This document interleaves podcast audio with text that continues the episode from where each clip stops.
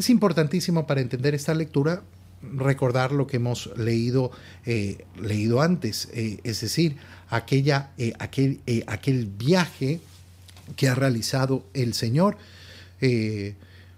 El Señor estaba predicando a la orilla del mar de Galilea y había una muchedumbre tan grande que se subió a una barca que se acercó a la orilla para predicar desde ella porque la gente lo apretujaba por todos, por todos lados. Y a partir de entonces ¿Qué es lo que ha pasado? El Señor le ha dicho a sus discípulos y a los que lo acompañaban, vámonos hasta la otra orilla, a otra región. ¿Para qué? Para predicar también ahí el Evangelio. Pero apenas estaban de viaje, ¿qué ha ocurrido? Ha ocurrido que ha venido un viento tremendo, eh, eh, la barca parecía hundirse, los discípulos, que eran pescadores en su gran mayoría, gente que estaba acostumbrada al mar, se han pegado un tremendo susto.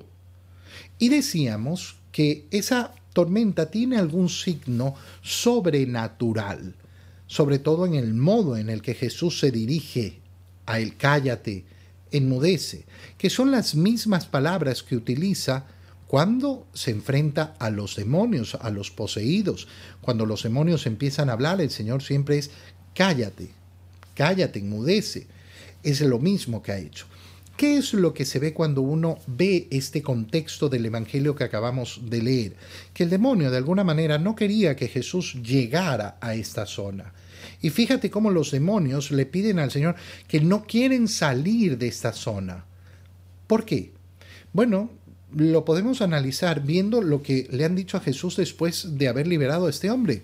Le han pedido al Señor que se vaya porque estaban llenos de miedo, prefieren estar en compañía del demonio prefieren estar en compañía del demonio. Es tremendo. Entonces, ¿qué es, ¿qué es, lo que se nos presenta? Se nos presenta como una zona, una zona geográfica, un lugar geográfico, está seriamente infectado por la presencia del demonio. Por eso el Señor no le va a permitir a ese hombre que había estado endemoniado que se vaya con él. Y le dice, no, tú te vas a tu familia a predicar y predicó por toda la región de Decápolis, anunciando efectivamente lo que el Señor Jesús había hecho con él. ¿Por qué? Porque el Señor lo deja ahí para, para comenzar a conquistar ese lugar, para comenzar esa conversión que tiene que ser masiva, porque seguramente los pecados de esas personas habían permitido al demonio eh, tomar mucha posesión del lugar lo que sucede en muchas partes del mundo, donde uno verdaderamente ve reinar a Satanás. Por eso es tan importante nuestra lucha porque los sacramentos se permanezcan, porque la misa se celebre, porque eh, los valores cristianos resplandezcan, porque seamos una sociedad cristiana, porque efectivamente es el modo en que alejamos al demonio. Pero cuando vemos en una sociedad cómo, eh, cómo se le van abriendo puertas al demonio es, eh, es tremendo. Fijémonos en algunos, eh, en algunos detalles del Evangelio. Después de atravesar el lago, después de, de, esta tormenta, llega, em, llega Jesús a la otra orilla, a la región de los Gerasenos.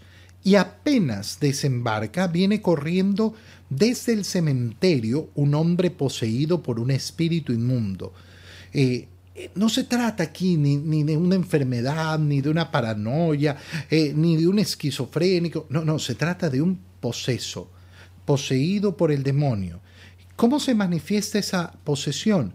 Bueno, se manifiesta sobre todo con una fuerza brutal. Lo habían encadenado, le habían puesto argollas y rompía las cadenas, despedazaba las eh, argollas. Eh, eh, nadie tenía la fuerza para dominarlo. Y este hombre se pasaba los días y las noches en los sepulcros o en el monte, gritando y golpeándose con piedras. Tenemos efectivamente una posesión dramática, dramática, una posesión muy fuerte y efectivamente lo vamos a ver en la, en la lectura. Cuando aquel hombre vio de, a Jesús de lejos, se echó a correr y vino a postrarse ante él. Fíjate bien, la autoridad y el dominio de Jesús. El demonio al ver que ha llegado Jesús sabe que está vencido. sabe perfectamente que está vencido, que no tiene absolutamente nada que hacer. Y va a reclamar, ¿qué quieres tú conmigo, Jesús, Hijo de Dios? Sabe quién es Jesús. Hijo de Dios Altísimo, te ruego por Dios que no me atormentes. El demonio está rogando, está haciendo una imploración, está haciendo una oración. No, no, no, no, no, el demonio no está haciendo propiamente una oración. Está fingiendo y mintiendo, pretendiendo hacer una súplica. No está haciendo una súplica. Está, eh, está reclamando, reclamando lo que cree su derecho, el derecho de no ser atormentado, de que esta zona es suya y de que el Señor no tiene nada que hacer en ella. Dijo esto ¿por qué? porque Jesús le había ordenado que saliera. Aquí vemos algo llamativo, ¿por qué? Porque normalmente cuando el Señor le ordena al demonio sal, el demonio sale. Y en, este, en esta ocasión se, produce, eh, producen pasos, pasos, hay una distancia. ¿Por qué? Bueno, porque eh, eh, justamente vemos que es una posesión sumamente fuerte. Jesús entonces le pregunta, ¿cómo te llamas? nunca nosotros tenemos que andar averiguando información sobre el demonio. Nunca. Solo, eh, solo, dentro del rito de exorcismo se permite al exorcista, quien tiene efectivamente la potestad para realizar un exorcismo, pedir información. Y pedir información no por curiosidad, no por conocer, ay, conocer eh, qué tipo de demonio es, qué cosa. No, no, no, no. Ninguna curiosidad. Ninguna, ninguna curiosidad malsana. Lo que se quiere que es tener el dominio justamente a través de la autoridad de nuestro Señor Jesucristo. ¿Para qué? Para poder producir el bien a esa persona. Como vemos, esta liberación se produce por etapas, por etapas. Y entonces el Señor le pregunta, ¿cómo te llamas? Me llamo Legión. ¿Por qué? Porque somos muchos. No se trataba de un solo demonio, se trataban de muchos demonios metidos dentro de este hombre. Y le rogaba con insistencia que no lo expulsara de aquella comarca, no me expulses de aquí. Había allí una gran piara de cerdos. Y entonces los espíritus le piden al Señor que los deje salir para meterse en ellos. Fíjate qué importante, no quieren abandonar este lugar.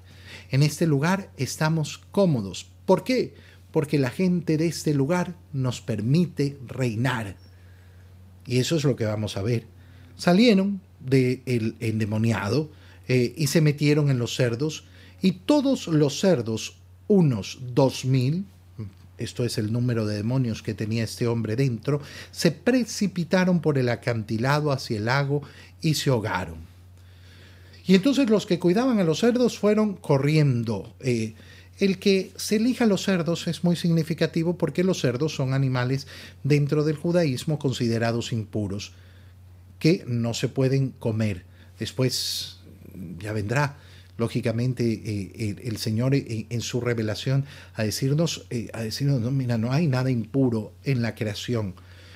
lo, que, lo que hace al hombre impuro es lo que viene desde dentro del corazón. Estos hombres salen corriendo a contar a todo el mundo lo que ha sucedido y fueron y se acercaron a Jesús eh, y ven, fíjate bien, ven primero al antes endemoniado, ahora en su sano juicio, sentado y vestido. ¿Y qué sucede? piensa un poquito cuál sería la lógica. Yo veo un hombre que ha sufrido durante tanto tiempo, que lo hemos amarrado, que lo hemos encadenado, que le hemos puesto de todo, que lógicamente, eh, lógicamente podemos, eh, podemos decir, eh, hemos contemplado todo lo que ha sufrido. ¿Y qué hacemos al verlo sano? Nos alegramos, esto sería lo normal, pero esta gente se llena de miedo se llena de miedo, se llena de profundo miedo. Eh, y los que habían visto todo eh, les cuentan y ellos comenzaron a rogarle a Jesús que se marchara. No te queremos aquí. No te queremos aquí. Tú y yo en este momento podemos elevar nuestra oración al Señor y decirle, Señor, yo sí te quiero aquí, conmigo. yo sí te quiero siempre conmigo, a mi lado. Yo sí te quiero conmigo a mi lado, nunca lejos de mí. Nunca lejos de mí. No quiero expulsarte fuera de mí. Nunca, ni una palabra que te, que te, que te bote. Todo el contrario, Señor, ven a estar conmigo. Déjame estar a tu lado. Déjame siempre gozar de tu compañía porque en ti, Señor, yo confío y confío plenamente. Qué bonito decirle estas palabras al Señor y después darse cuenta como el Señor le dice, anda, anuncia a tu familia, anuncia a tu familia, convierte a tu familia, anuncia cuán bueno es el Señor. Señor, permíteme a mí también anunciarle a todos cuán bueno eres tú.